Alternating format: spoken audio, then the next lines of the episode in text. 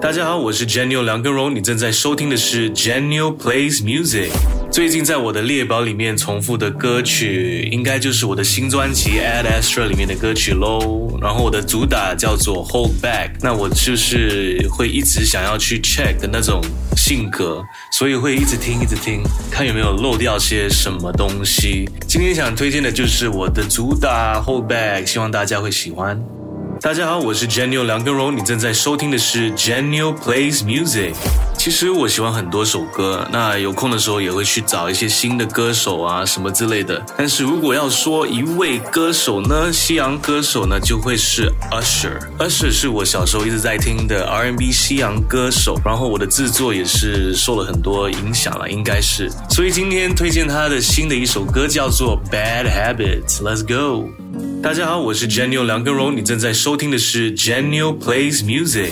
其实我也没有想过，我真的能够当一位歌手，所以非常 Thank you。如果说启发我当歌手的一个前辈呢，那就会是陶喆了，因为陶喆把中文的 R&B 带进来，然后他的十点半的飞机场啊，他的第一张专辑都非常好。那大家没有听的话，那一定要去听。所以呢，今天推荐陶喆的十点半的飞机场。大家好，我是 Janio 梁根荣，你正在收听的是 Janio Plays Music。有没有印象深刻的一首电影主题曲或插曲？有，是张学友的《总有一天等到你》。其实我小时候，现在也是非常喜欢看，就是香港的那种无厘头的电影。这个电影叫做《超级学校霸王》，然后加上张学友的歌声，大家都知道啦，非常非常的 respect。电影里面的场面也都是非常好笑的。推荐这首《总有一天等到你》。大家好，我是 Janio 梁根荣，你正在收听的是 Janio Plays Music。